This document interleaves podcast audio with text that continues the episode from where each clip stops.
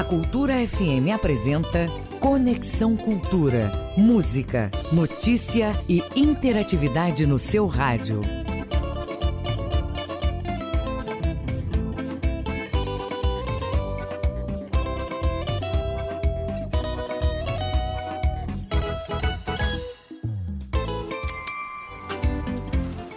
São 8 horas e 2 minutos em Belém. Olá, bom dia para você ligado no Conexão Cultura pela Cultura FM, portal cultura.com.br.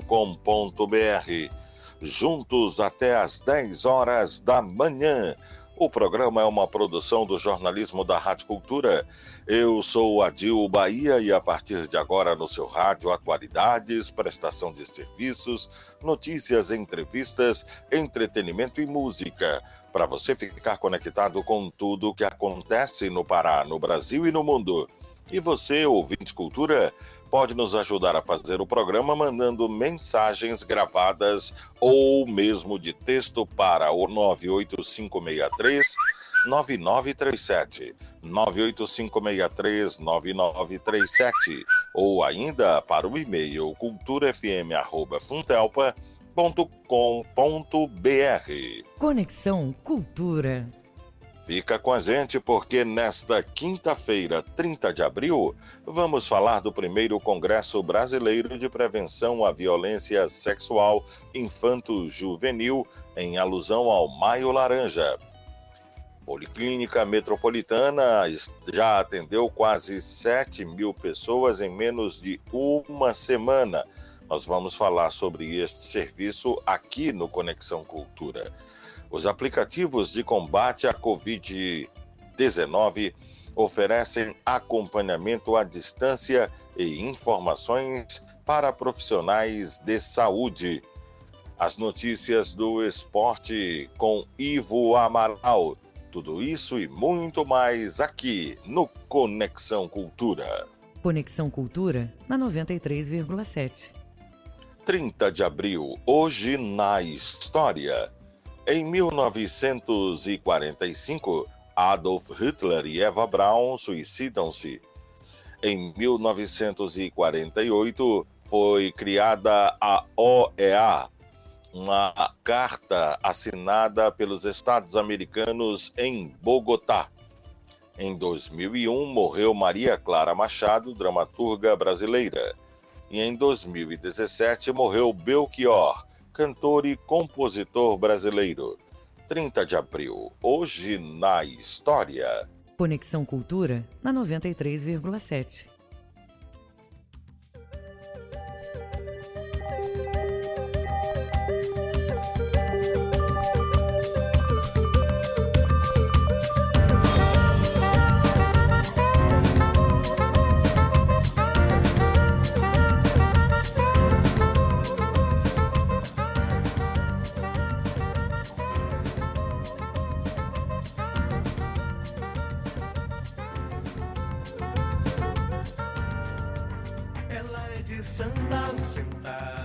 O compositor, músico e produtor cultural Pedrinho Calado lançou em 2009 o CD Hum Hum, álbum bastante percussivo que trouxe como ponto central o carimbó, além da música Carimbozinho, que abre o disco e apresenta um discurso incidental sobre a origem do carimbó. A segunda música, De Banjo na Mão, cita o mestre Lucindo e a influência deste sobre a música de Pedrinho Calado. Ao longo das 12 faixas, é possível conhecer mais sobre este ritmo paraense e algumas curiosidades. Você ouve agora aqui no Conexão Cultura um pouco do carimbozinho do Pedrinho Calado. Agora, 8 e 6, bom dia.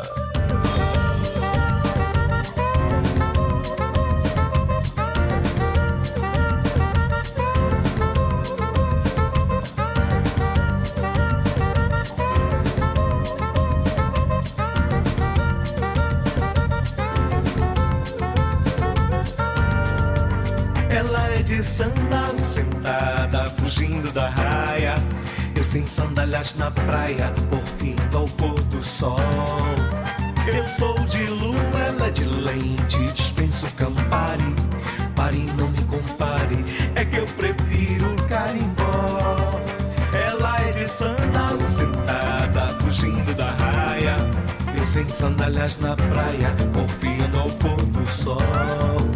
Eu sou de lua, ela é de lente, dispenso Campari. Pare, não é que eu prefiro carimbó. Ela vai pra Roma, meu praia do amor. Vou pra Romana, amando eu vou. Eu sou do sítio, ela é situação. Nem pisa na areia. Ela vai pra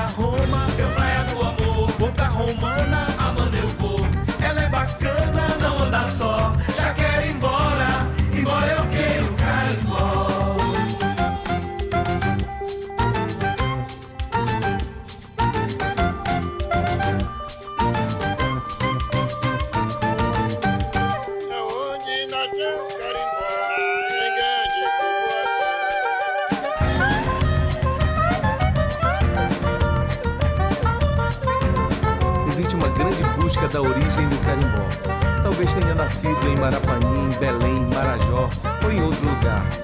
Mas só se sabe ao certo que o carimbó nasceu no Pará. Ela é de sandalo sentada, fugindo da raia. Eu sem sandálias na praia, ouvindo ao pôr do sol. Eu sou de lua, ela é de lente, dispenso Campari. Pare, não me compare, é que eu prefiro carimbó. Sandalo sentada, fugindo da raia. Eu sem sandálias na praia, ouvindo ao pôr do sol. Eu sou de lua, ela é de leite, dispenso Campari. Pare, não me compare, é que eu prefiro carimbó. Ela vai pra Roma, eu praia do amor. Vou pra Romana, amando eu vou. Eu sou do sítio, é situação, nem pisa na areia.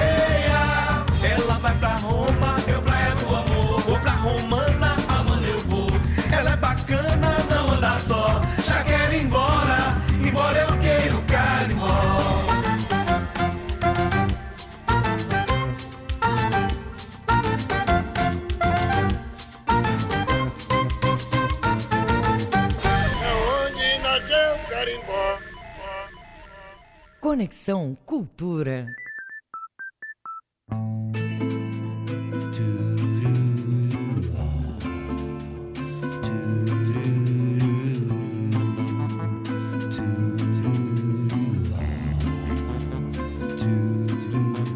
O sol pediu a lua em casamento, diz que já amava muito Desde a época dos dinossauros, pterodátilos, tiranossauros. Quando nem existia a bicicleta, nem o velotron, nem a motocicleta. Mas a lua achou aquilo tão estranho. Uma bola quente que nem toma banho. Imagine só, tenha dó. Pois meu coração não pertence a ninguém, sou a inspiração de todos os casais, dos grandes poetas aos mais normais. Sai pra lá, rapaz.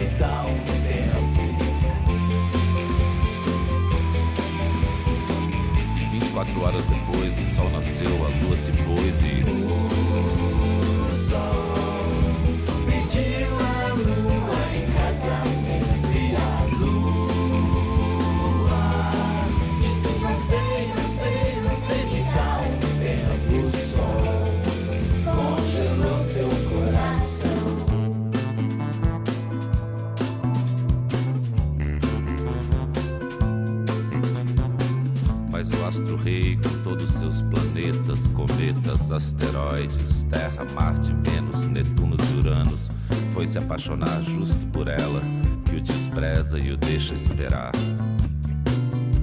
Acontece que o sol não se conformou, foi pedir ao vento para lhe ajudar, mas o vento nem sequer parou, pois não tinha tempo para conversar. Sol sem saber mais o que fazer, com tanto amor para dar, começou a chorar e a derreter, começou a chover e a molhar e a escurecer. O sol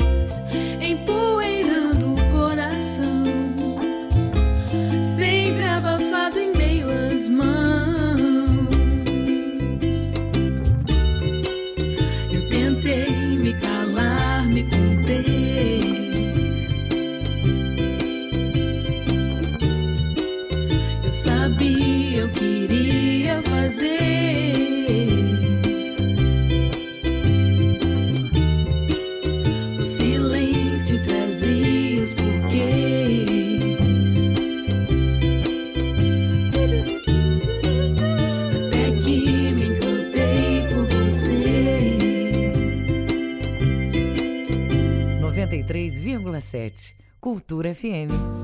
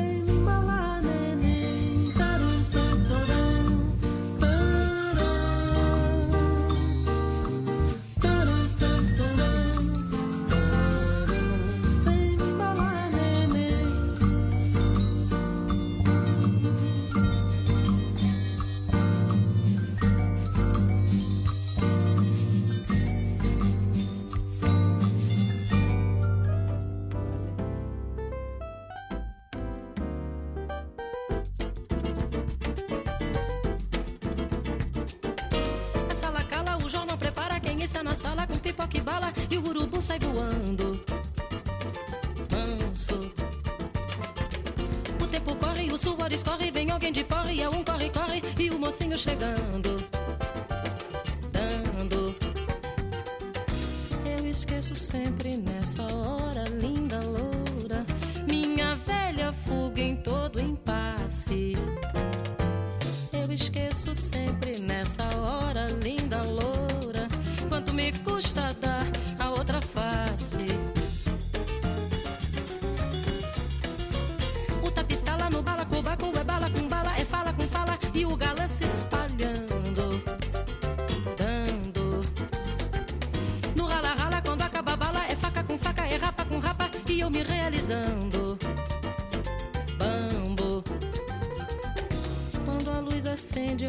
tristeza, trapo presa.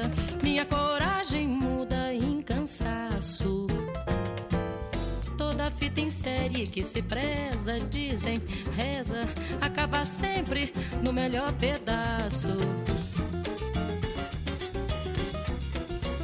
A sala cala, o jornal prepara quem está na sala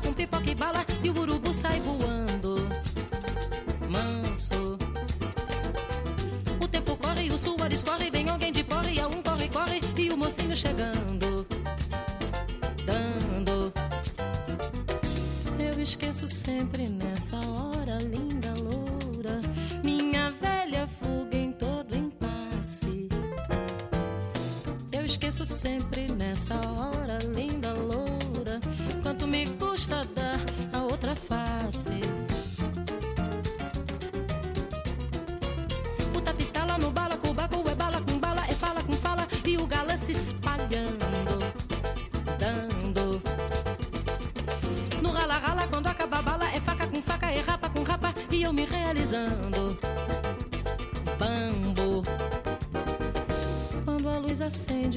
tristeza, trapo presa. Minha coragem muda em cansaço.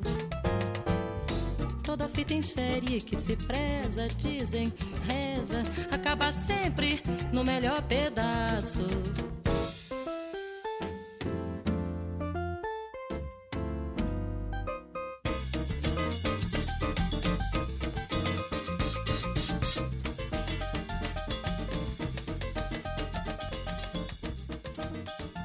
Conexão Cultura na 93,7.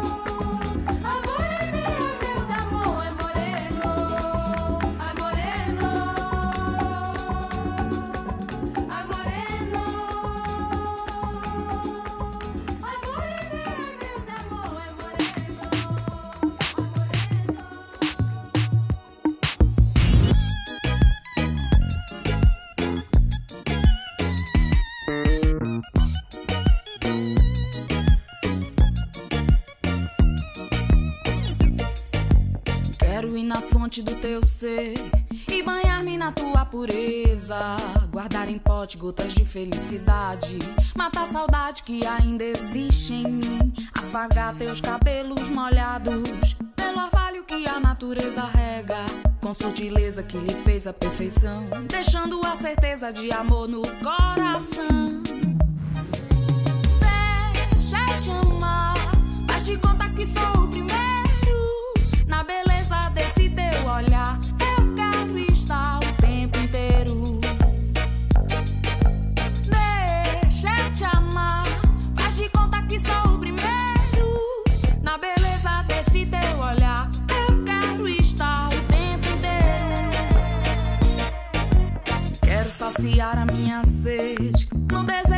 Paixão que me alucina. Vou me embranhar nessa mata só porque existe uma cascata que tem água cristalina. Aí então vou te amar com sede, na relva, na região onde você quiser. Quero te pegar no colo, te deitar no sol e te fazer mulher. Quero te pegar no colo, te deitar no sol e te fazer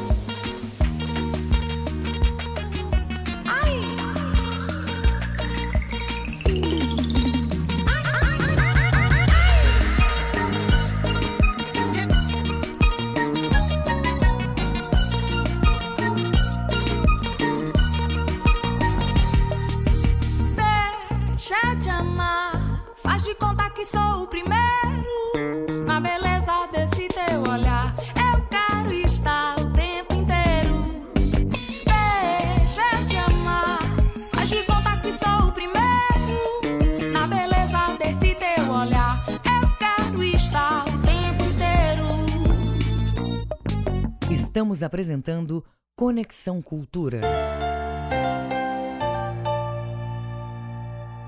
Ações de combate aos alagamentos. Aqui tem Governo do Pará.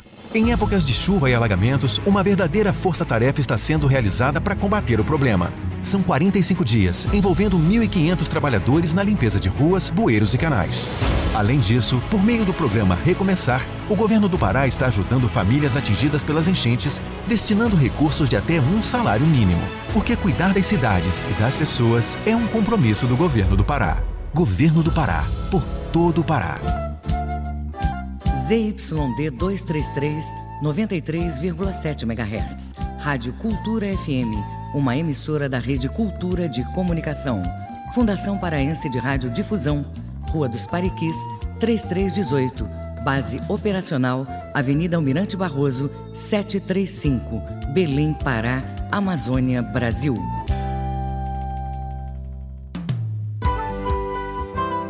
Brasil Brasileiro, sexta, oito da noite, na Cultura FM.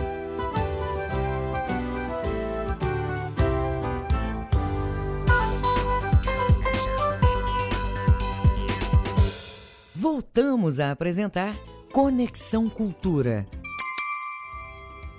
Muito bem, agora são 8 horas e 32 minutos em Belém. Você está ligado no Conexão Cultura pela Cultura FM, portal cultura.com.br. Juntos até às 10 horas da manhã, com muita informação no seu rádio. Câmara e Senado buscam agilizar o trâmite de medidas provisórias desde antes do início da pandemia da Covid-19. Já em fevereiro foi aprovada a regulamentação de ações emergenciais como isolamento, quarentena e fechamento de portos, aeroportos e rodovias. De lá para cá, 35 medidas provisórias foram editadas pelo governo. Ontem, mais de 50 processos aguardavam votação no Congresso e os parlamentares estão preocupados com o cumprimento de prazos. Deputados e senadores atentos à necessidade de respostas rápidas estão acelerando o rito de tramitação para que as propostas cheguem ao plenário. Foi eliminado, por exemplo, uma etapa, a necessidade de avaliação por comissão mista. A maioria dos textos foi aprovada em sessões remotas em razão da necessidade de isolamento. Pelo menos esta sensibiliza essas sensibilidades os políticos, deputados federais, senadores parecem ter em relação a este momento em que vivemos. São 8 horas e 33 minutos em Belém. Vem aí o primeiro Congresso Brasileiro de Prevenção à Violência Sexual Infanto-Juvenil em alusão ao Maio Laranja, que deve contar com a participação de palestrantes de várias partes do país. A realização também terá o lançamento de material que vai ajudar profissionais da saúde no combate a este tipo de violência e ferramenta nacional para compartilhamento de boas práticas no enfrentamento deste tipo de crime. Nós vamos falar com o Diego Martins, que é mestre em segurança pública pelo programa de pós-graduação em segurança pública da Universidade Federal do Pará. Diego, muito bom dia, muito obrigado pela disponibilidade em conversar conosco nesta manhã de quinta-feira. Bom dia, eu te agradeço aqui o convite.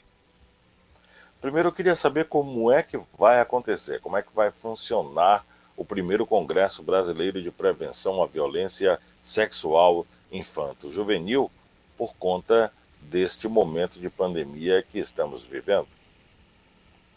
Perfeito. É, como a, as medidas de isolamento estão em vigor, então, ele vai ser 100% online. A pessoa vai se inscrever, ela pode acessar de qualquer cidade, de qualquer estado do país e vai ter acesso a todas as palestras.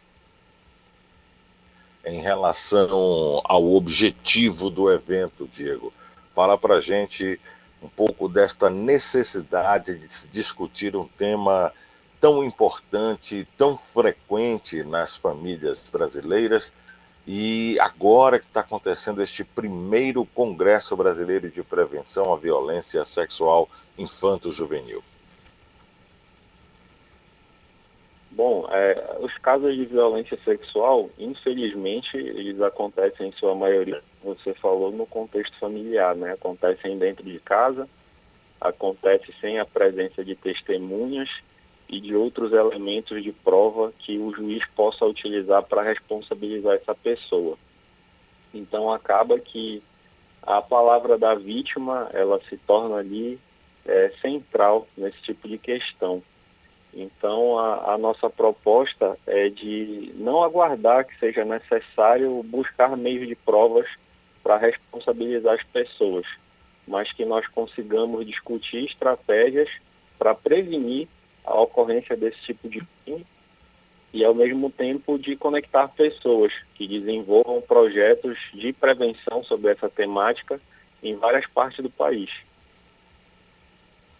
O Brasil, num ranking mundial de violência contra crianças e adolescentes, a, a violência sexual, ele está com certeza posicionado nas primeiras colocações dos países que mais cometem este tipo de crime. É, o que, que contribui para isso, Diego? É a falta de uma legislação punitiva, uma legislação de mais mão firme que coíba esse tipo de crime? Bom, é, na minha visão, de acordo com as pesquisas que eu venho realizando, acaba que a questão sexual, falar sobre, sobre sexo, falar sobre educação sexual, é um grande tabu na nossa sociedade. Nós não temos muito espaço para conversar sobre isso no contexto familiar, dentro da igreja, dentro da escola. Então, a, as nossas crianças elas acabam por não é, ter o conhecimento suficiente sobre as partes do corpo, sobre os toques que são permitidos e o que, que não é permitido. Então, essa criança ela fica sem elementos para identificar quando ela é vítima de uma agressão sexual. Então, se ela, ela não tem essa primeira etapa, que é conseguir identificar que ela foi vítima, as outras etapas que são a denúncia, o processo judicial, própria responsabilização, que entraria na, na, na sua pergunta da questão da legislação, né, elas ficam prejudicadas, porque a gente sequer consegue suprir essa primeira etapa, né, que é instruir a vítima para conseguir identificar que houve uma violência. E a segunda etapa é que as famílias também e o nosso sistema, de modo geral, é, não está preparado para acolher a vítima. Então a gente está falando de um crime em que ele causa muita vergonha, a, a vítima, é, na maioria das vezes, é desacreditada, a primeira reação é de desconfiar daquele que aquele relato ele é um relato mentiroso. Então, nesse, nesse contexto, acaba que a maioria das vítimas se retraem e, e não procuram fazer denúncias para que as pessoas, os agressores, para que eles sejam responsabilizados. Então, eu penso que o primeiro passo é trabalhar na instrução das pessoas para que elas saibam reconhecer e também para que elas se sintam acolhidas. Só então a gente vai poder executar a legislação que nós já temos no momento. Quando você fala sobre a importância de trabalhar a instrução das pessoas, você se refere à inclusão da disciplina educação sexual nas escolas, ainda nas etapas é, é, iniciais do processo educacional? Além disso, é, é, eu penso que a questão da educação sexual ela deveria ser um conteúdo do pré-natal. Então, quando a família ela já está se preparando para receber a criança, fazendo seus exames para ver se está tudo ok com o bebê, ela também já deveria é, ter um conhecimento repassado ali sobre esse assunto, porque a, a, educação sexual, ela, diferente do que muitos pensam, ela não consiste em erotizar a criança precocemente. Não é mostrando o conteúdo pornográfico para uma criança que você vai educá-la sexualmente.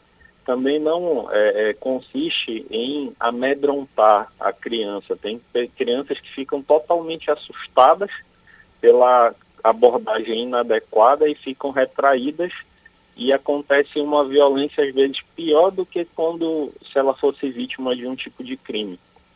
Então o que eu defendo é que as pessoas sejam sim instruídas desde o pré-natal para saber como é, as estratégias para introduzir esse assunto né, dentro do contexto da família e que as escolas também, se fosse possível, incluir na grade curricular ou então que houvesse é, algumas atividades para discutir essa questão que não fossem apenas é, do cunho de prevenir infecções sexualmente transmissíveis, mas que se discutisse inclusive o que é consentimento, a questão da descoberta da sexualidade.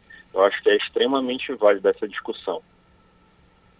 É, Diego, de acordo com a Secretaria Municipal de Saúde de Belém, e dados obtidos através do Sistema de Informação de Agravos de Notificação SINAM entre os anos de 2009 e 2019, portanto, uma década, houve 11.720 casos de violência sexual infanto-juvenil, mostrando que é preciso realmente é, é, uma série de medidas mais efetivas é, estratégias para dar maior visibilidade a esta questão da violência sexual, traçar políticas de prevenção a este fenômeno, a sugerir é, alterações como esta que você acaba de explicar para a gente, que está relacionada à educação.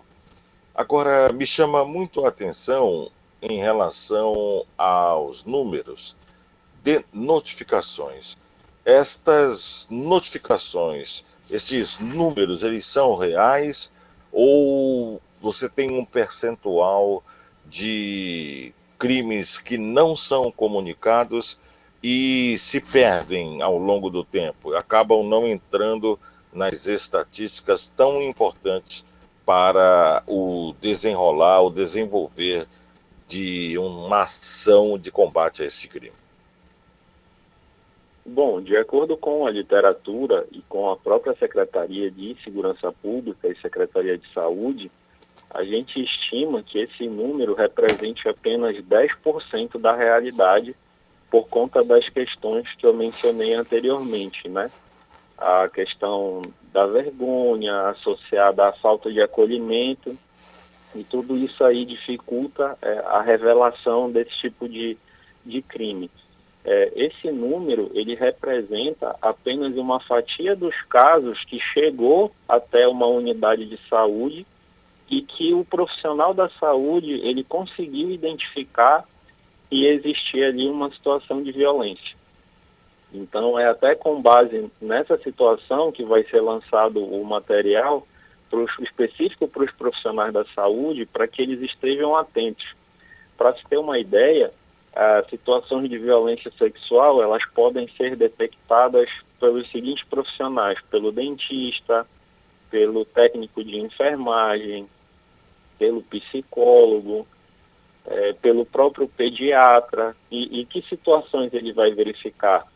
É, esses sintomas que eu vou te falar, esses sinais isoladamente, eles podem não significar que há uma violência, mas eles são indicativos e que a pessoa deve ficar atenta. Por exemplo, a criança vai ao dentista e ela tem ferimentos na boca ali compatíveis com o de infecções sexualmente transmissíveis. Então a pessoa deve ficar atenta. É, questões de distúrbios alimentares, distúrbios do sono, mudança abrupta de comportamento, alteração no desempenho escolar. Então, todas essas questões é possível de se identificar numa consulta médica, numa avaliação nutricional, numa ida ao dentista. Então, foi pensando nessas questões e de conseguir o apoio de cada vez mais profissionais da saúde que eh, foi pensado esse material para ser lançado durante o Congresso. Agora, em relação à geografia deste crime,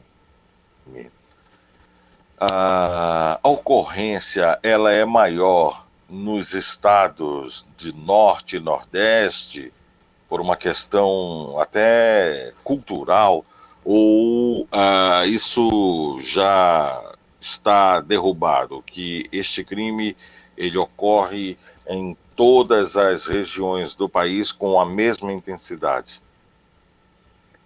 Infelizmente, esse tipo de crime ele não tem classe social, ele não, não atinge só uma determinada é, faixa da sociedade, dependendo do seu nível econômico. Né? Então, é um crime que acontece em todas as cidades do país, mas ele é acentuado em algumas regiões é, com maior dificuldade de obter renda, principalmente os crimes que envolvem ali exploração sexual. E agora, no contexto da pandemia, acaba que é, são intensificados os crimes cometidos pela internet. Então, tem muita gente que está produzindo imagens, produzindo vídeos de crianças em situação de, de nudez, né, de sexo explícito ou é, manipulando seus órgãos genitais e comercializando isso na internet. Então, é, é uma situação extremamente grave e eu faço aqui o alerta para que os pais eles fiquem atentos a, a como a criança, como o adolescente ele está utilizando a internet, que sites ele está conversando, com que pessoas ele está conversando, porque os abusadores eles, eles buscam é, principalmente pessoas que tenham ali é, carência de atenção. Então eles dão toda aquela atenção que a pessoa entende que merece e não está recebendo da família, é, se mostra muito atencioso e também se apresenta é, utilizando fotos de outras crianças, né, para que mostrar como se fosse um amiguinho virtual, para conquistar a confiança da vítima e começar a solicitar que ela produza os materiais e envie para ele. Em relação à violência sexual contra crianças e adolescentes, adolescentes, perdão, é, consiste no envolvimento destas crianças em atividades sexuais, como você bem colocou aí. É, os países onde este conteúdo é produzido, nos países em que as pessoas é, tentam é, fazer esta sedução destas crianças, né? É, há algum que se destaque, há alguma concentração em algum desses locais pelo mundo, Diego? Na verdade, é, o que o, existe um site específico né, para esse tipo de denúncia, que é o SaferNet, então lá a pessoa pode mandar o, o link suspeito, se ela localizou alguma página nas redes sociais, ela manda lá o link e eles vão fazer a verificação, né, tanto para derrubar, tirar do ar aquela, aquela publicação, quanto para responsabilizar o, o, proprietário. Então acaba que esse é um crime que ele não está é, concentrado em um único local. Existe uma grande rede de abusadores, em que, inclusive, para que eles continuem fazendo parte, eles têm essa necessidade de constante de apresentar materiais novos. Então, é por isso que eles estão sempre buscando novas vítimas para produzir novos materiais e continuar fazendo circular esse mercado assim tão horrendo. Vamos falar um pouco de punição, Diego. Aqui no Brasil, a legislação prevê um crime como este, o autor do crime como este, a prisão de quantos anos, detenção, o que, que acontece com uma pessoa flagrada cometendo o crime de abuso sexual infanto-juvenil? Bom, a nossa legislação, ela prevê vários tipos de crimes, né, que vai depender da, da conduta específica da pessoa. Mas pra, só para o ouvinte ter uma ideia, só o fato de nós termos no nosso celular algum conteúdo é, de criança ou adolescente em situação de sexo explícito, a pena pode chegar até a oito anos de reclusão. Se for uma situação de estupro de vulnerável, que é a conduta sexual praticada com quem tem menos de 14 anos, ou que por algum meio por exemplo, uma pessoa que tenha mais de 14 anos, mas ela estava em coma, ou ela estava alcoolizada, ou então ela tem alguma é, uma redução da sua capacidade cognitiva e não tem condição de dar consentimento, a pena pode chegar até a 30 anos de reclusão, dependendo da lesão que for provocada ali durante a questão. Então, é, nós temos já vários mecanismos né, de, de, punição com penas elevadas, mas como eu te falei, a, a gente acaba às vezes esbarrando na dificuldade de conseguir é, com que a vítima é, dê seu relato, faça a denúncia, para que a gente possa dar o primeiro passo para a responsabilização.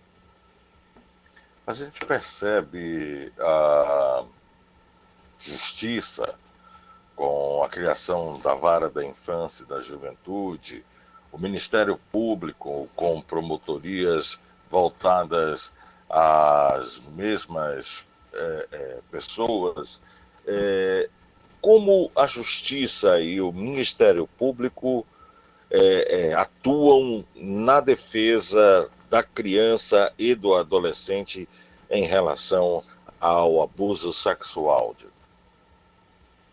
Bom, em Belém nós temos a, uma vara especializada, que é a primeira vara de crimes contra crianças e adolescentes, e ela é especializada só em receber situações de natureza sexual. Assim como essa vara especializada, é, o Tribunal de Justiça ele tem um, um projeto de implantação das salas de depoimento especial e também de capacitação dos profissionais é, em protocolos científicos para fazer a escuta dessa vítima. Fazer o acolhimento e fazer a escuta dessa vítima, que a gente chama de depoimento especial, que ele tem o objetivo de produzir prova né, nesse contexto do, do, dos crimes sexuais. Então, nós estamos avançando bastante nessa, nessa discussão, na disseminação dessa técnica científica, desse protocolo científico proativo dessa vítima e também melhorando a qualidade da instrução processual, possibilitando assim a, ao juiz que consiga né, é, ter elementos ali para responsabilizar os agressores. Diego, no mundo e aqui na América do Sul especificamente, quais são os países que você destacaria que tem um algo bem se aproximando à, perfeição na defesa da criança e do adolescente relacionada à violência sexual? Olha, a, a perfeição é coisa assim que a gente sempre busca, né? Mas é muito difícil de alcançar. Sempre existem pontos de melhora. Mas pelo que eu pesquisei, ah, nos Estados Unidos existem os Centros de Defesa da Criança e do Adolescente, que são é, órgãos que eles estão na fase pré-processual. Então, eles já estão é, localizados numa quantidade bem considerável. Da última vez que eu vi, eram quase 800 unidades distribuídas pelo país, em que eles tinham toda uma estrutura pessoal qualificado para receber essas crianças vítimas de todo tipo de violência. Eles não eram, no caso, especializados na violência sexual, mas eles recebiam todo tipo de, de situação, vítimas de maus tratos, vítimas de bullying, todas essas situações. Então, é, eu vi esse, esse país e essa proposta que eles têm lá como algo bem salutar e que talvez a gente pudesse aproveitar para trazer aqui para o Brasil, respeitadas as peculiaridades. Em relação à América do Sul, o Brasil é o que há de mais avançado na defesa da violência sexual? Sim, nós temos uma, uma estrutura boa, né, que ela carece um pouco de, de investimentos para que os profissionais possam se capacitar um pouco mais é, nós passamos pelo desafio da extensão territorial. Então, o, as informações que chegam em Belém, a estrutura física que chega em Belém não é a mesma que chega em Curralinho, que chega em Portel, né, que chega lá para o oeste do Pará também. Então, é uma coisa que deve ser observada por ocasião da elaboração da política. Mas, dentro das possibilidades e do investimento disponível, o Brasil tem sim enfrentado essa questão e aprimorado cada vez mais a sua legislação. Você lembrou alguns municípios da região do Marajó, que é uma região tradicionalmente é, que tem números negativos em relação a estes crimes. É, essa prática da troca do sexo por combustível, por diesel, é, aquelas bugigangas que esses é, é, violadores de crianças e adolescentes oferecem a elas, ela ainda acontece? E qual seria a maneira de se combater isso lá na região do Marajó também, Diego? Olha, é, imagine só a seguinte situação. Talvez vocês tenham recebido na rádio é, algumas é, dificuldades das pessoas para receber, por exemplo, o auxílio emergencial, né? Que ele é, basicamente precisa da pessoa estar com o CPF válido, ter um celular e um e-mail. Então, olha só o nível de carência das pessoas. Né? O acesso a um celular, um e-mail e um CPF válido e não consegue receber. Então, a gente trazendo essa questão para a realidade do Marajó, a pessoa não tem, às vezes, ali, como você falou, né, faz uma troca por um biscoito, um pacote de, de leite, é, o próprio diesel, porque não tem energia elétrica. Então, se não tem ali energia elétrica, não vai ter também conexão à internet.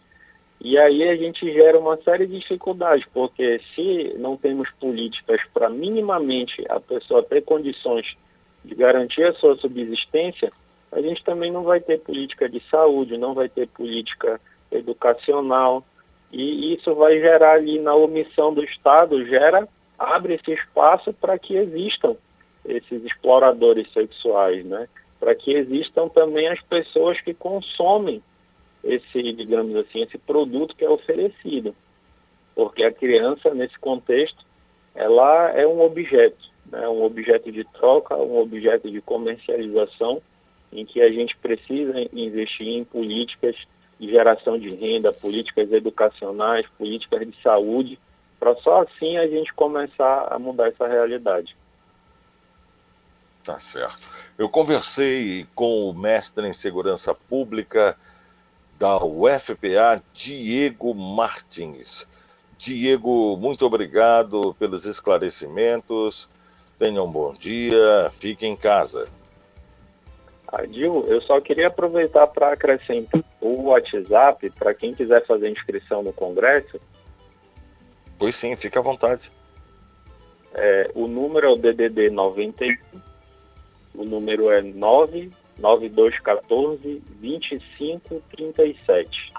Aí a pessoa pode falar com a gente no WhatsApp nesse número e a gente passa maiores detalhes para os interessados. Você pode repetir. 99214 2537. Muito obrigado, Diego. Sucesso aí na realização desse Congresso Brasileiro de Prevenção à Violência Sexual Infanto-Juvenil. Eu que agradeço. Agora são... Muito obrigado. Bom Obrigado, bom dia. Agora são nove horas em Belém. Estamos apresentando Conexão Cultura.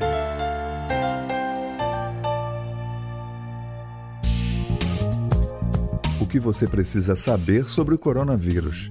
Lave bem as mãos com água e sabão, com frequência, ou use álcool gel. Higienize o celular ou outros objetos de uso constante. Não compartilhe objetos de uso pessoal. Proteja-se do coronavírus. Cuidar da sua saúde é proteger a todos. Cultura, rede de comunicação. Cultura FM. Aqui você ouve música popular paraense. Belém, Belém, Belém, será que tá tudo bem? Belém, Belém, Belém, será que tá? Música popular brasileira. Se alguém quer matar-me de amor, que me mate no Estácio. Música do mundo. A raindrops keep falling on my head. But that doesn't mean my Cultura FM 93,7. ZYD 233, 93,7 MHz. Rádio Cultura FM, uma emissora da Rede Cultura de Comunicação. Fundação Paraense de Rádio Difusão, Rua dos Pariquis, 3318. Base operacional, Avenida Almirante Barroso, 735, Belém, Pará, Amazônia, Brasil. Cultura Instrumental, quinta, 8 da noite, na Cultura FM.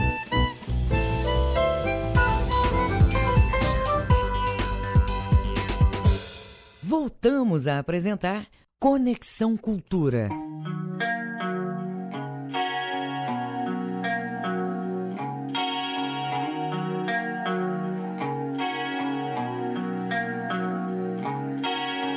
Pode crer, pode crer, pode crer, vou me levantar. Seu olhar, seu olhar, seu olhar foi me dominou. Quem será, quem será? Bate a porta a essas horas. Esperei tanto, tanto pela sua ligação. Oh não, que eu nem sei mais meu nome.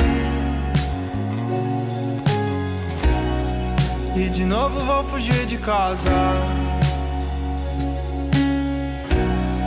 Sobre o dia em que me deixou triste, foi o dia em que tu decidiste.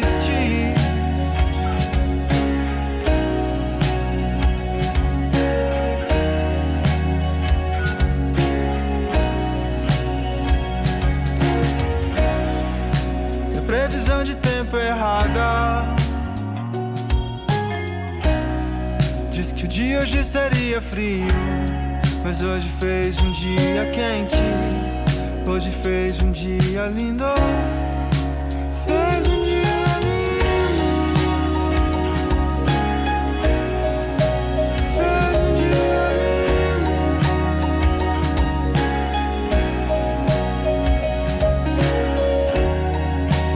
Fez um dia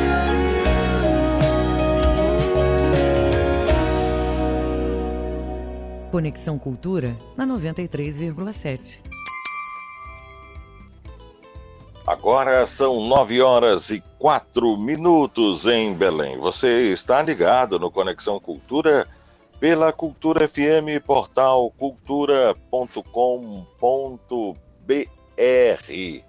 Juntos até as 10 horas da manhã e você vai ficar muito bem informado. O projeto da Universidade da Amazônia, UNAMA, pretende instalar gratuitamente as plataformas em diversos estados do Brasil para ajudar o sistema de saúde. Vamos saber sobre estes aplicativos de combate à Covid que oferecem um acompanhamento à distância e informações aos profissionais de saúde. Eu estou na linha com Cláudio Castro, que é um dos desenvolvedores do aplicativo. Cláudio, muito bom dia, muito obrigado pela participação. Explica para a gente que aplicativo é esse que foi desenvolvido pela Unama. Bom dia. Bom dia, meu amigo, bom dia a todos os ouvintes. É, na verdade, deixa eu só fazer um, um, um ajuste. É, a Unama ela tem sido uma patrocinadora do nosso projeto, né? Então, através do seu presidente, Jangueiro Diniz, nós apresentamos o projeto na intenção de levar de levá-lo para todo o Brasil. Ele, no primeiro momento, topou a ideia e disse, vamos levar para todo o Brasil. Vamos começar para os estados onde nós temos é, universidades. E aí comece, ele começou a ligar para todos os, os, governadores do Brasil e, e passando os contatos para mim. E a gente foi conectando com as pessoas e aí rapidamente o governador do Pará resolveu aderir com a equipe dele de saúde e a Unama tem sido um patrocinador muito importante para que a gente possa disponibilizar o nosso app que tem salvado muitas vidas no combate ao coronavírus. Bom, então a Unama como patrocinadora, ela oferece essa condição para que vocês desenvolvam este aplicativo e como Isso, ele funciona especificamente. Vamos lá. É... O aplicativo, é, vamos, vamos criar um cenário quando você está indo para um hospital. Né? Você vai para o hospital numa condição normal, então naturalmente você chega na recepção e você é encaminhado para uma triagem com a enfermeira. Né? E aí, obviamente, algum, cada hospital tem o seu a sua forma de fazer essa triagem, mas a rigor é utilizada uma pulseira, né, que essa pulseira ela pode ser branca, verde ou vermelha, dependendo da sua condição de saúde. Então a gente usou a mesma metodologia para poder fazer a triagem da telemedicina das pessoas que acessam o nosso aplicativo. Então nós temos uma esteira azul, uma esteira verde, uma esteira amarela e uma esteira vermelha. A esteira azul a gente até colocou como é, é, são os usuários que entram no aplicativo para poder conhecer, mas não finaliza o processo. A esteira verde são os aplicativos, são os usuários que acessam o, aplicativo, preenche todos os sintomas, mas ele não tem nenhuma condição que indique que ele está com sintoma de gravidade ou com os sintomas graves de Covid. Então ele fica durante 14 dias recebendo informativos relativos ao Covid. Então, é, todo dia a Secretaria de Saúde vai mandar um, uma informação para ele, para que, obviamente, ele, ele se mantenha em casa e acompanhe o desenvolvimento do, da pandemia. Né? Caso ele tenha é, alguma mudança de quadro, ele retorna ao aplicativo e ele faz uma nova avaliação, onde ele pode aí nesse momento colocar alguns, algum sintoma mais grave e ir para uma esteira amarela ou vermelha. Quando ele vai para uma esteira amarela ou uma esteira vermelha, automaticamente, na amarela, ele já colocou sintomas que indica que ele está próximo a um caso mais grave de Covid. Aí ele vai para atendimento de enfermeiros. E se ele já tiver com a condição grave, que são praticamente todos os sintomas do Covid, ele já vai para uma esteira vermelha e automaticamente ele é atendido por um médico por telemedicina. Só para você ter uma ideia estatística, eu vou te dar os dados porque eu acredito que no Pará deva entrar no ar esses próximos dias a aplicação, mas eu vou te dar um dado de Pernambuco. Nós fizemos até ontem 35 mil atendimentos. Desses 35 mil atendimentos pelo aplicativo, foram feitas 13 mil teleorientações. E das 13 mil teleorientações, 3.500 pessoas foram encaminhadas para o hospital. Isso significa o seguinte, que a gente conseguiu conter aproximadamente 9 mil é, pessoas para não ir até o hospital. Então o aplicativo, além de atender o cidadão através de um médico e cuidar dele, a gente também está conseguindo fazer com que as pessoas não superlotem o sistema público de saúde. Isso é super importante. Então, eu acho que esse é o principal benefício que a gente pode levar para a população através do nosso aplicativo. É, Claudio, você colocou muito bem esta informação de que o aplicativo, esta, este ambiente, ele faz com que a pessoa evite ir até o hospital. Mas é, você há de convir o seguinte: o brasileiro ele não está acostumado a esse tipo de atendimento. A telemedicina, aplicativos à distância que tenham informações. A pessoa, quando começa a sentir é, primeiros, os primeiros sinais, os primeiros sintomas de Covid, que ele acha que possa ser Covid, né?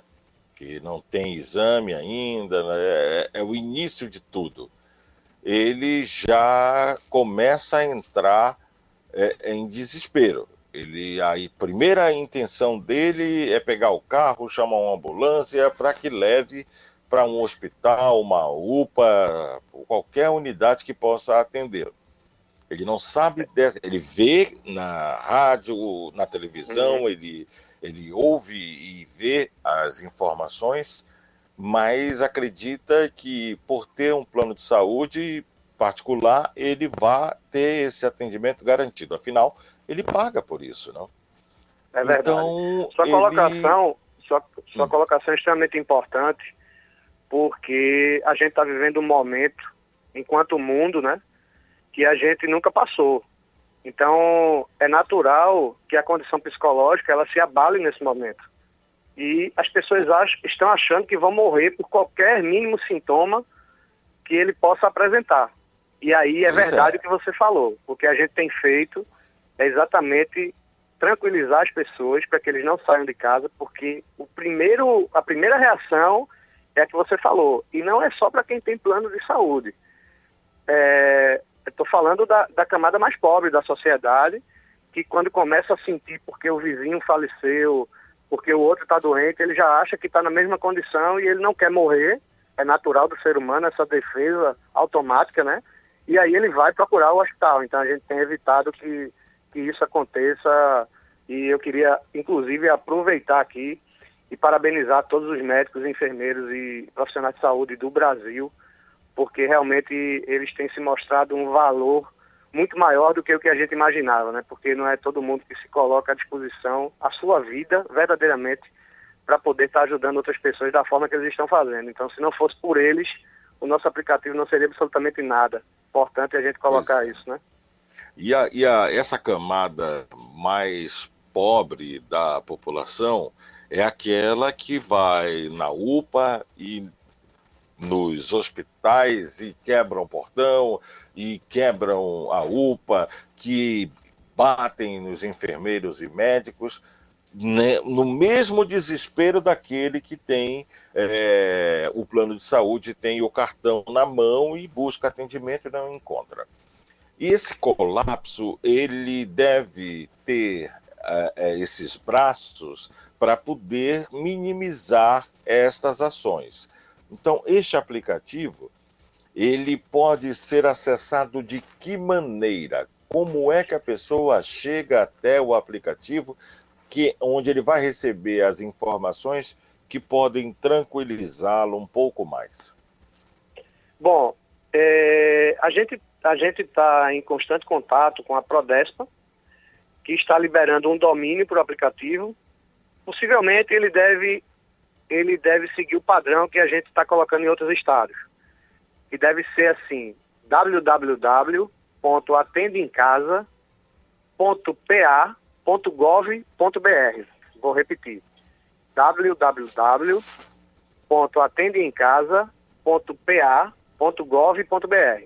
Então, se você tem Android ou se você tem iPhone, você vai acessar de qualquer maneira, tá? Por isso que a gente colocou um web app porque tanto é, a, a Apple como o Google, por conta de muitos aplicativos que subiram durante o Covid, a gente está tendo um tempo muito longo para poder subir nas lojas é, os aplicativos. Então a gente não né? pode esperar, por isso que a gente criou um web app para que todos já possam acessar, porque a vida não pode, não pode esperar ser atendida, né? Bom, nessa situação, como em outras da vida, a gente aprende com os erros e com os acertos. É, onde foi que surgiu o aplicativo? Quais foram as principais dificuldades iniciais e como vocês fizeram a correção destas dificuldades? Extremamente relevante sua pergunta. O aplicativo surgiu de uma demanda da Prefeitura do Recife, onde médicos e, e, e pessoas que, que, que trabalham na gestão pública daquele município é, solicitou uma reunião e disse, ó, a gente tem um desejo de construir um aplicativo aqui que possa ajudar a população. Então, o que é muito importante desse aplicativo é que ele foi construído a quatro mãos. Ele não foi construído por pessoas que conhecem de tecnologia tão somente. Ele foi construído por médicos e por especialistas que já atendem saúde pública. Então, isso é muito importante. Por isso que a gente tem é, um nível tão alto de adoção da nossa plataforma e de resultado absoluto. Porque a gente entende como é que funciona o processo da saúde pública, porque a gente aprendeu isso com os médicos e a gente transformou isso no meio tecnológico. Então, a gente teve uma série de avanços com relação ao, ao aplicativo. Primeiro, porque à medida que o Covid ia apresentando as suas mutações, obviamente os protocolos médicos iam, iam sendo mudados. Depois a gente começou a entender que a gente tinha um outro problema, que era a, a, os, as pessoas que ficavam nos hospitais públicos não estavam sabendo corretamente fazer o procedimento de atendimento para o Covid, porque é um, é um, é um, é um vírus novo. Né? Então a gente, é, a prefeitura também teve a ideia de criar videoaulas com os profissionais de saúde, explicando aos outros profissionais de saúde como eles deveriam proceder no atendimento. Então isso foi muito legal que é, que é o outro aplicativo que a gente lançou também para que as pessoas. A, a gente está pensando até em liberar para a população. Ele foi feito para para profissionais de saúde, mas ele, ele cabe para qualquer pessoa que queira conhecer mais profundamente é, sobre o Covid. É, depois a gente entendeu também que por conta dessa parada do sistema de saúde, as pessoas que têm atendimento mensal, pessoas que precisam ir para o cardiologista, pessoas que precisam que, que, que fazem tratamento psiquiátrico, é, pessoas que têm aquele cotidiano mensal para ir até o médico, para ser avaliado e que precisam das receitas para poder comprar os remédios. Né? Então a gente está agora num processo evolutivo que é o atendimento de outras comorbidades que não Covid. Porque essas pessoas precisam ser atendidas pelos médicos. Elas não podem ficar sem atendimento. Né? Então, tem, tem gente que tem tratamento sério de diabetes, que precisa do remédio. E todos os, os, os, os atendimentos foram paralisados. Então, a gente está criando uma evolução do aplicativo, que, que são outras comorbidades, para que possa atender essa camada da população. Então, ele vai, ele vai ligar para o médico, o médico vai atendê-lo é, com aquela especialidade que ele está precisando, e a gente também está inserindo, via blockchain, que é um nível de segurança, a receita digital. Então, o médico vai ter uma validação, ele vai, ele vai emitir uma receita via um QR Code, o cidadão vai chegar na farmácia, vai apresentar o QR Code, a farmácia vai validar aquele, aquela receita e ele já vai poder comprar sem ter o contato com o médico, sem, sem ter que ir para o hospital. Então, a gente está criando todo esse processo de atendimento ao cidadão que precisa desses, desses atendimentos recorrentes. Então, é, é, é, o que eu estou falando, assim, todo dia surge algo novo que a gente que a gente está atendendo. Um ponto super importante também do aplicativo é que quando surgiu a pandemia, a referência do Brasil eram os outros países que chegaram primeiro do que o nosso. Então, o que, é que aconteceu com os governantes, de maneira geral, de todo o Brasil? Eles começaram a comprar equipamentos, é, respiradores, EPI, sem nenhum controle de quantidade porque eles não sabiam o que, é que ia acontecer.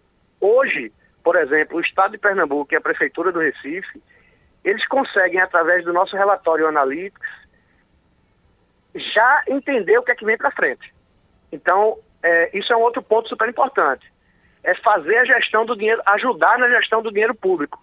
A gente consegue entregar relatórios gerenciais para os governos para que eles possam fazer uma conta inversa e já percebeu quanto que eles vão ter que investir para poder se preparar para o que vem do Covid. Né? Que esses, eh, esses próximos 15 dias aí, no Brasil, a gente está acreditando que vai ser muito crítico, é o período mais crítico que a gente vai passar. Agora, sobre esta gestão do dinheiro público, né? Uhum. É, muitos governos acabaram deixando para comprar de última hora os aparelhos, os tais respiradores, e hoje estão pagando com ágio de até 200% ou mais dos valores cobrados anteriormente. É, muita fake news acontecendo, as pessoas se utilizando de fake news para tomar uma conotação política toda esta pandemia né, é, e começam a especular, a tomar como verdade falsas informações que são disseminadas pela internet. Você desenvolve um aplicativo que ajuda a salvar vidas, a evitar aglomerações em hospitais, em unidades de saúde, enquanto outro aplicativo vem com o lado oposto vem difundindo falsas informações. Eu vou dar um exemplo. O governo do Pará comprou é, a 120 mil cada respirador e governos como da Bahia, São Paulo estão pagando 200 mil, quase 400 mil, enfim. É, é, esse modelo de aplicativo ele ajuda, ele prevê isso daqui para frente é, é, lá no Recife, por exemplo, há alguma coisa que você possa passar para alertar a quem está vivendo esse pico aqui agora? Sim. Eu, eu, eu vou, vou te falar, da, vou, vou responder a tua primeira fala como cidadão, como empresário. Eu acho que o momento não é para política. Eu acho vergonhoso as pessoas que ficam nesse momento querendo condenar ações que estão sendo feitas para poder ajudar as pessoas nesse momento tão difícil. É, eu acho eu acho assim muito mesquinho. Eu, eu, não, eu não tenho levado em consideração esse tipo de comportamento porque para mim agora não existe direita nem esquerda. Existe todo mundo dando as mãos para poder salvar as próprias vidas e a vida das outras pessoas.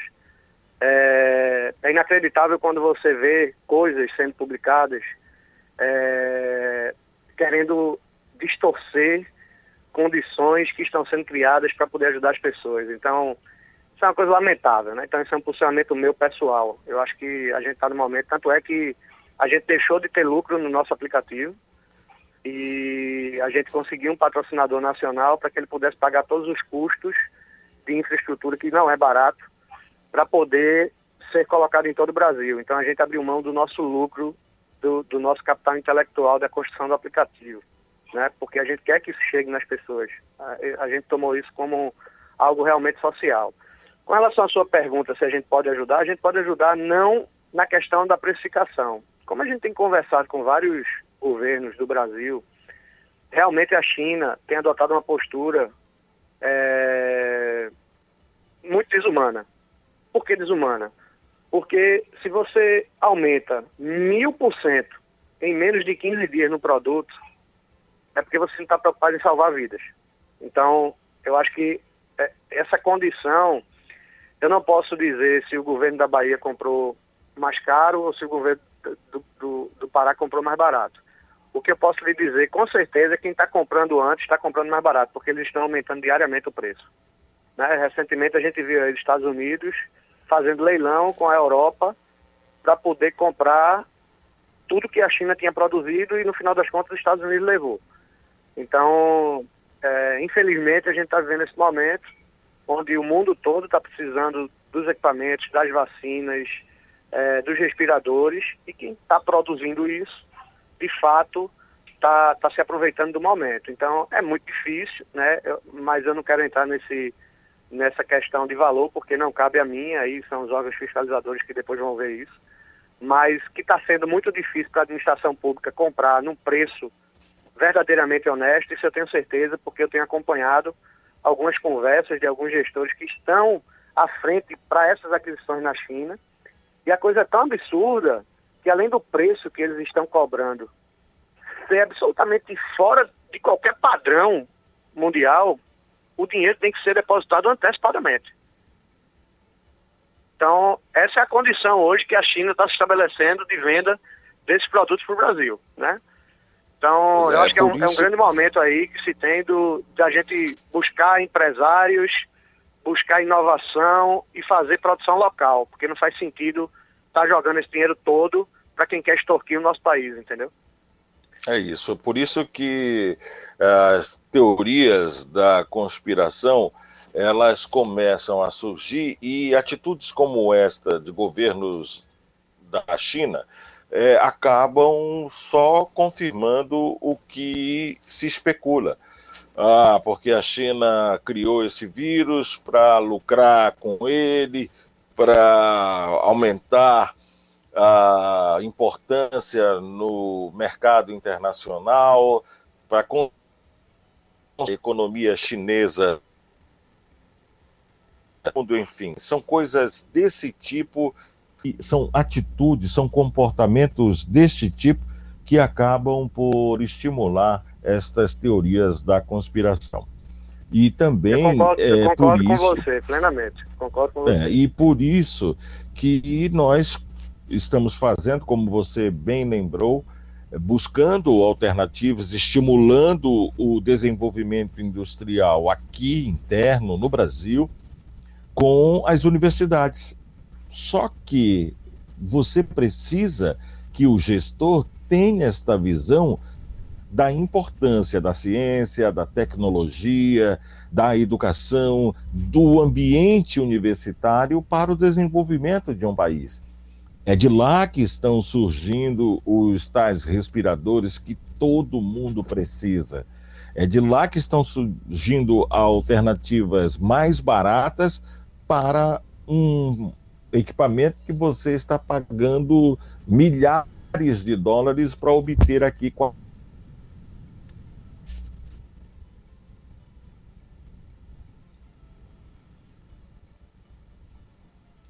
Alô? Oi, Diego. Oi, oi, Cláudio. Pois Voltei. é, então é, é justamente isso. Vocês Não, é, e, e se você se basear nesse seu ponto de vista, só fazendo mais um adendo, o quanto que a segregação política no Brasil, ela traz um transtorno, porque imagine, todos os estados brasileiros estão comprando respiradores na China. Vou fazer um, vou fazer um, um, um acordo de união rápido aqui. Já pensou se, se, se a gente esquecesse política, o que é a esquerda e o que é a direita, e todos os estados do Brasil se unissem com apoio também do governo federal e fizesse um, uma compra única, um investimento único dentro do Brasil para produzir isso aqui localmente. Imagina o, gasto ia o ser tamanho da economia do que a que gente está- teria, Isso. não é? E, e, assim, a, investindo dinheiro dentro do nosso próprio país, tirando de um bolso e colocando no outro. Então eu acho que realmente a gente precisa, a gente precisa ter postura. Eu, eu sempre, eu sou muito grato às pessoas que me ajudam, então queria mais uma vez agradecer ao Janguier Diniz pela ação que ele está fazendo através da UNAMA aí no Pará. Dizer que não basta ser bilionário ou ter sucesso. Precisa distribuir na hora que, que as pessoas te pedem e que você entende que isso realmente vai ajudar a vida das pessoas. Então eu procurei outras empresas grandes no Brasil e recebi não. Quando eu conversei com o Janguier Diniz, eu não, eu não passei dois minutos falando com ele. Ele disse, eu quero, vamos fazer, vamos ajudar o Brasil, me diga quanto é que a gente tem que pagar aí dos custos e vamos, vamos levar isso para todo lugar. E eu vou ser o seu embaixador. Eu vou ligar para todos os governadores, todos os meus relacionamentos que eu tenho do Brasil, para a gente poder doar essa solução e ajudar a população brasileira. Então, é, é, é desse, é desse cidadão que respeita a pátria que a gente precisa mais no Brasil. Então, assim, é, é uma felicidade para a gente estar tá, construindo a- a- um, um produto como esse através de mentes brilhantes. Então, é, eu sou da Pitang, mas a Brain e a fábrica de negócios estão com a gente também nesse consórcio que construiu, que desenvolveu o aplicativo. Então, desenvolvemos em 72 horas esse aplicativo. O aplicativo nosso foi o primeiro a ser lançado no Brasil pela Prefeitura do Recife. E a gente realmente sabia que o que a gente estava fazendo era para mudar a vida das pessoas, porque toda a equipe passou três dias sem dormir praticamente, dormindo uma a duas horas por dia. E a gente conseguiu entregar e a gente hoje tem a certeza, pelos feedbacks que a gente tem dos comentários, pelas pessoas comentando, que realmente esse aplicativo funciona. Eu, o meu filho estava passando mal, a médica entrou e, e- e- fez uma consulta com ele, hoje eu estou feliz.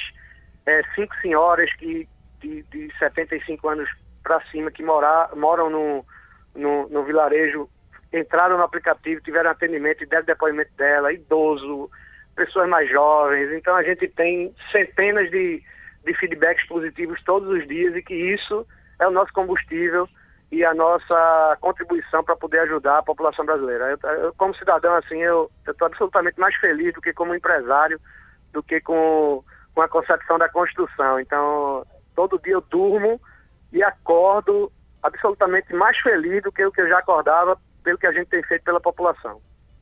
Graças a Deus.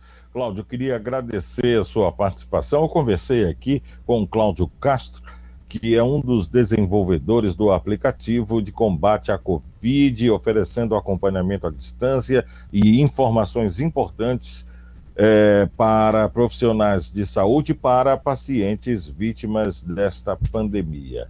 Parabéns pelo seu trabalho, parabéns pela sua é, é, disponibilidade em ajudar as pessoas. Eu acho que cada um de nós tem que contribuir com o, a sua expertise, com a sua profissão, com o seu conhecimento, para a gente sair dessa junto e ter um futuro bem melhor que hoje. Muito obrigado, Cláudio. Bom dia. Meu amigo, muito obrigado pelo, pela oportunidade aí e conte sempre com a gente assim que precisar, tá? Um abraço forte e com. Deus se cuidem aí. Tudo de bom. Também, 9h31 em Belém. Estamos apresentando Conexão Cultura. Mesmo em isolamento social, estamos unidos pela solidariedade. O Imopa precisa da sua doação de sangue para manter os estoques durante a pandemia. Vá à unidade de coleta mais próxima e fortaleça essa corrente pela vida. Estamos seguindo todos os protocolos de higiene e segurança contra a Covid-19. É hora de dar o sangue no combate ao coronavírus. Imopa, Governo do Pará, por todo o Pará. Apoio Cultura, Rede de Comunicação. ZYD 233, 93,7 MHz. Rádio Cultura FM, uma emissora da Rede Cultura de Comunicação. Fundação Paraense de Rádio Difusão, Rua dos Pariquis, 3318. Base operacional, Avenida Almirante Barroso, 735, Belém, Pará, Amazônia, Brasil.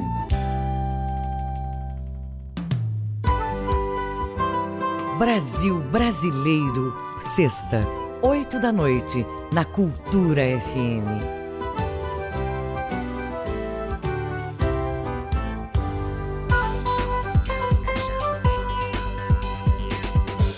Voltamos a apresentar Conexão Cultura.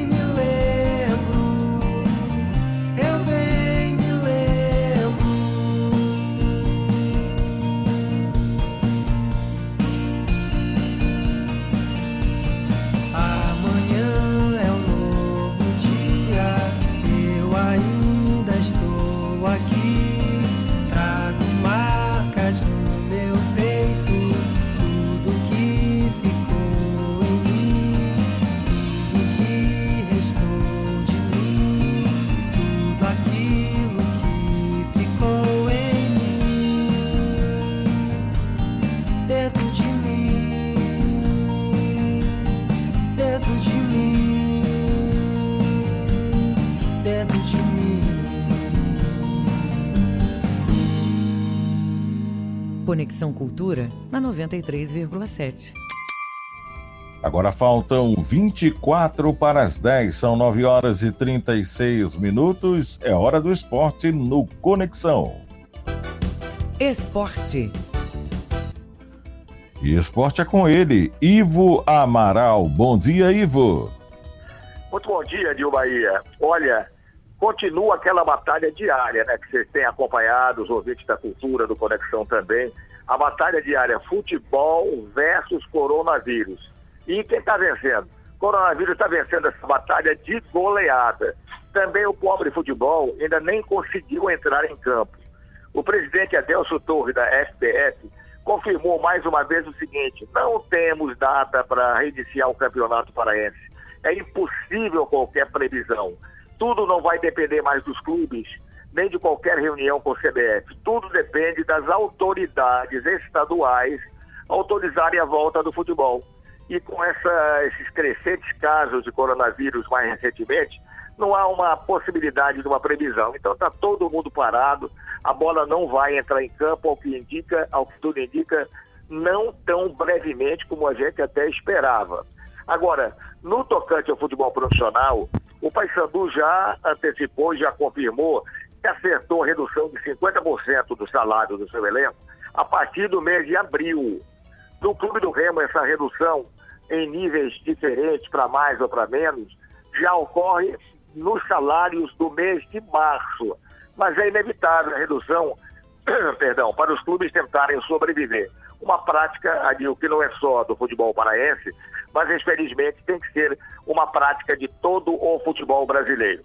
Enquanto isso, os executivos do Remo e Paysandu, executivos de futebol, evidentemente, o Felipe Albuquerque do Paysandu, o Carlos Quila do Remo, estão se reunindo, batendo um papo, trocando ideias para o futuro, já que também eles não têm muita coisa para fazer, a não ser uma outra rescisão de contrato ou dispensa.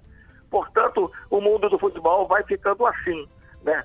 Pouca atividade, nenhuma atividade, expectativa de um retorno, não confirmado até agora, reduções salariais que acontecem aqui e em todo o Brasil, e também uma notícia assim da política esportiva. Começa a se falar já nas eleições do Paysandu, marcadas para o final de ano. Em princípio, a hipótese primeira é que o presidente Ricardo Gluckpol seja candidato à reeleição.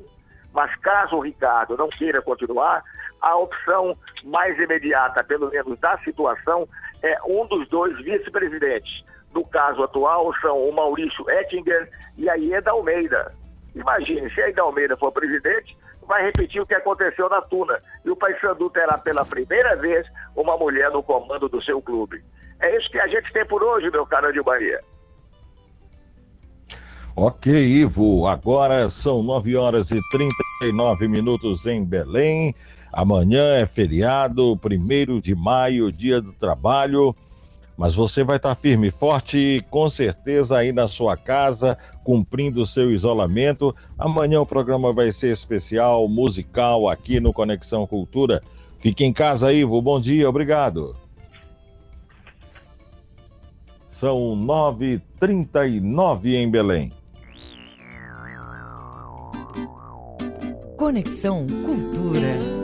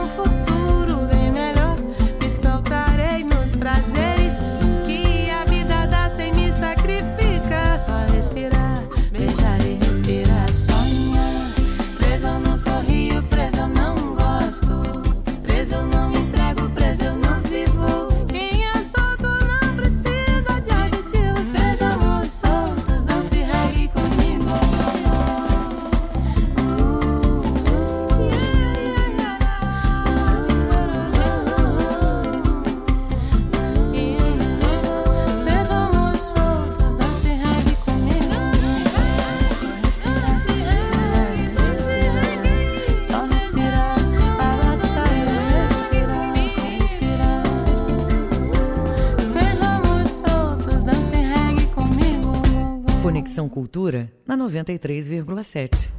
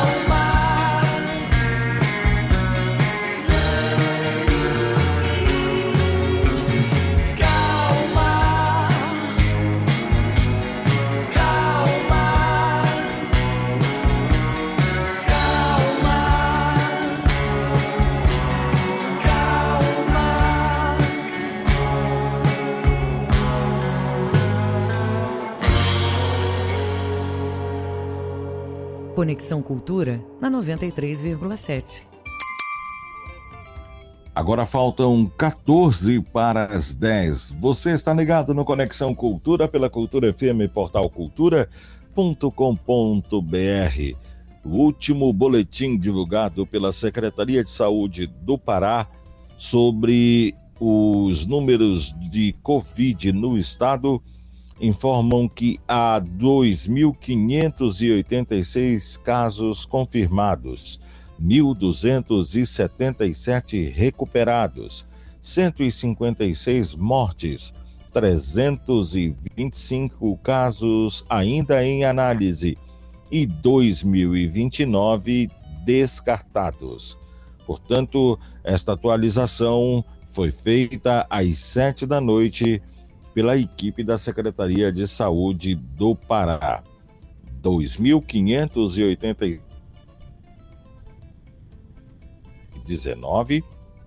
também 1.277 recuperados, 156 mortes, 325 casos em análise, 2.029 casos descartados. Agora faltam 12 para as 10.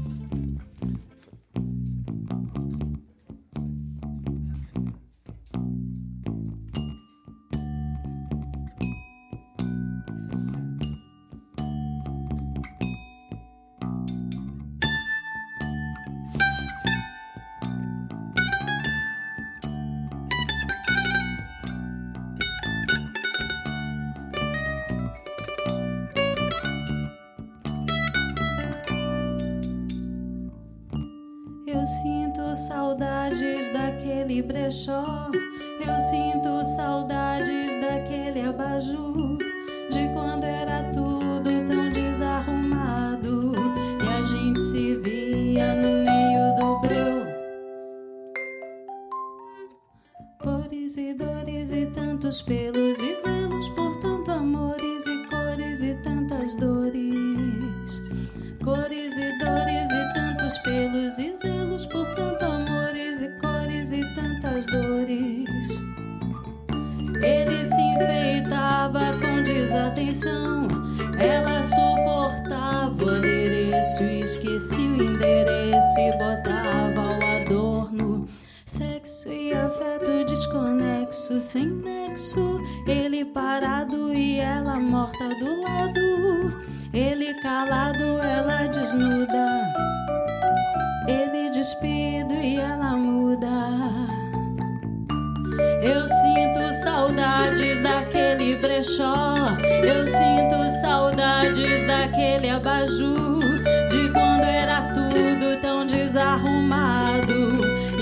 se via no meio do breu. Cores e dores e tantos pelos e zelos por tanto amores e cores e tantas dores. Cores e dores e tantos pelos e zelos por tanto amores e cores e tantas dores. Ele se enfeitava com desatenção. Ela suportava o adereço, esquecia o endereço e botava o adorno. Sexo e afeto desconexo, sem nexo. Ele parado e ela morta do lado. Ele calado, ela desnuda. Ele despido e ela muda.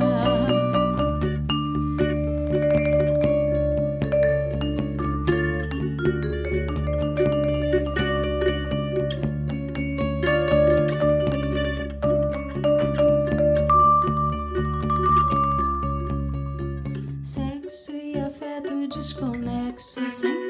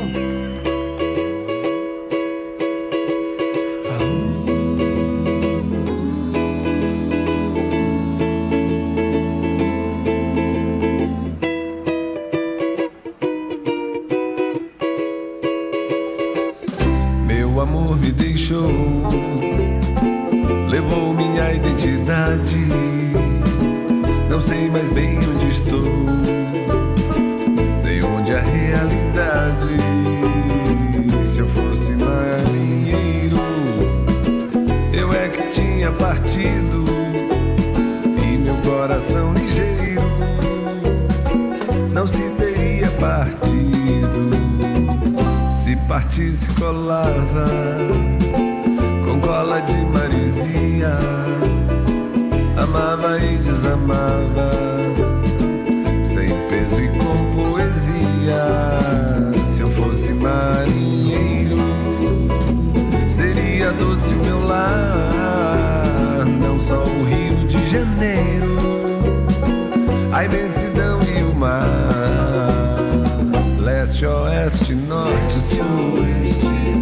onde o homem se situa quando o sol sobre o azul, quando o mar a lua não buscaria conforto nem pensaria em dinheiro, um amor em cada porto. Se eu fosse marinheiro